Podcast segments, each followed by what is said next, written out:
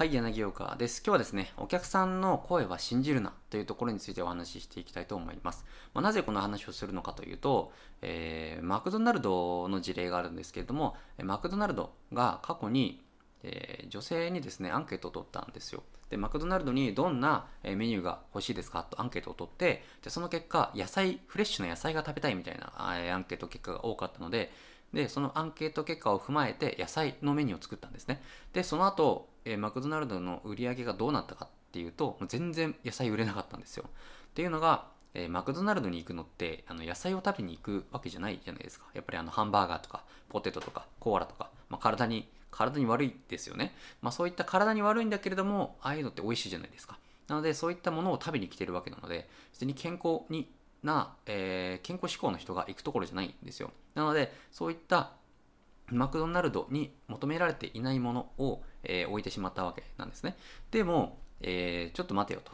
あのリサーチでちゃんとお客さんの声を変えた、聞いたじゃないかと思うかもしれないんですけれども、それが、えー今日お話ししたい落とし穴なんですね。で、これがお客さんの声を信じるなというところで、これはとある有名な経営者の言葉なんですよ。で、マーケティングに関してですね、学んでいる方も、いると思うんですけれども、やはりそのマーケティングを習っていくと、お客さんの話を聞けということばかりですね、あの結構言われると思うので、まあ、このお客さんの話を信じるなっていうところは結構衝撃かなと思うんですけれども、まあ、先ほどはマクドナルドの事例だったんですけれども、まあ、えっと、他の事例で言うと、まあ、先日ですね、まあ、違うというか、クライアントがお客さんにインタビューをしていたところにちょっと同席させてもらったんですね。でその時にお客さん、えクライアントがお客さんにどうしてうちの商品を買ったんですか？みたいなことを話されてて、そうするとお客さんが、えー今からはネットの時代だからね、みたいな感じの話をされてたんですね。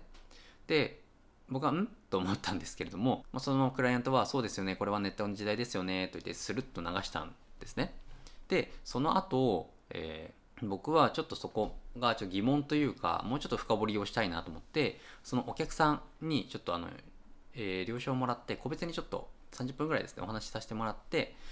で、いろいろ聞き取りをしていったわけですよ。で、先ほどネットの時代だからねって言ってましたけど、まあ、なんで時代、ネットの時代だと思うんですか？っていう話をして、もうちょっと深掘りしたんですよ。まあ、もっと言えば、お客さんの言葉を信じなかったわけなんですよね。まあ、そうすると、そのお客さんから出てきた言葉は、まあ、今まではチラシを使って集客をしてたけれども、あの、費用対効果が悪いとか、で、えーその、効果が出るチラシもあるんだけれども、苦情が多いとか、あと工数が多いとか、手間がかかるとか、でその手間がかかる割に売り上げがそんなにないからちょっと違うやつをやっていきたいんだよねみたいなことを聞けたわけなんですよ。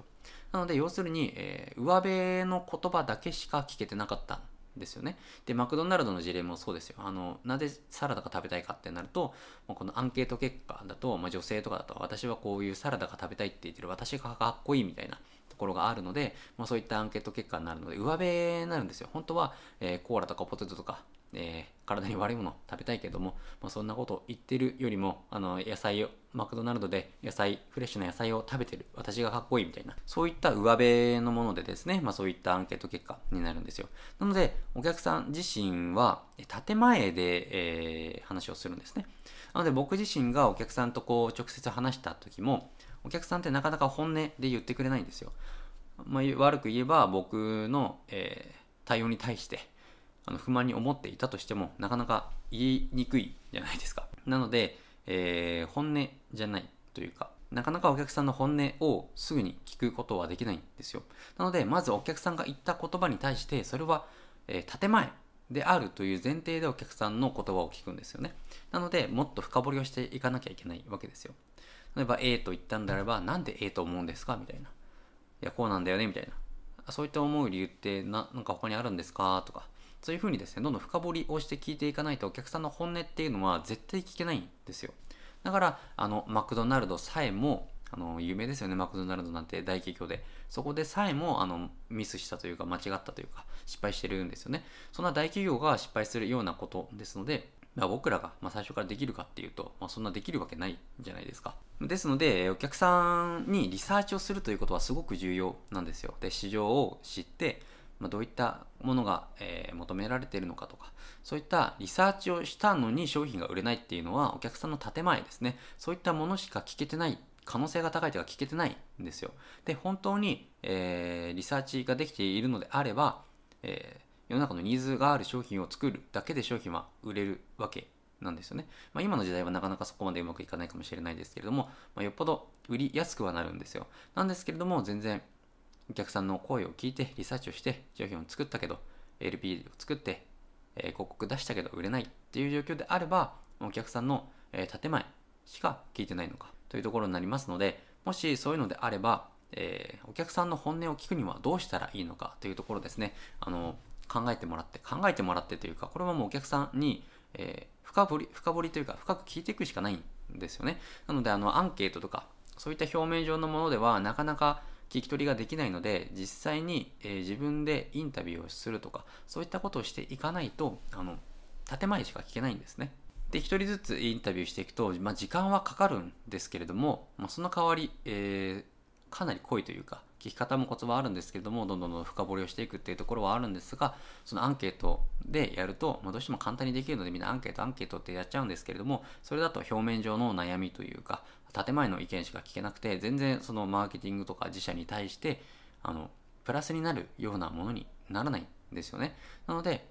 買ってくれたお客さんに、まあ、月3人、1人、まあ、最低1人ですね、まあ、1人以上を、えー、お客さんにですね、インタビューをして、まあ、どうしてそういう商品を買ったのかとか、1時間ぐらいですね、時間を取ってもらって、ま、録画、録音させてもらって、えー、聞いていくというところをですね、あの繰り返しやっていくと、やっぱりですね、あのうまくいくというか、お客さんの本音の聞き方というのが分かってくると思いますので、ぜひですね、あの今いるお客さんにインタビューを取って、まあ、よっぽど嫌だとは言わないと思いますので、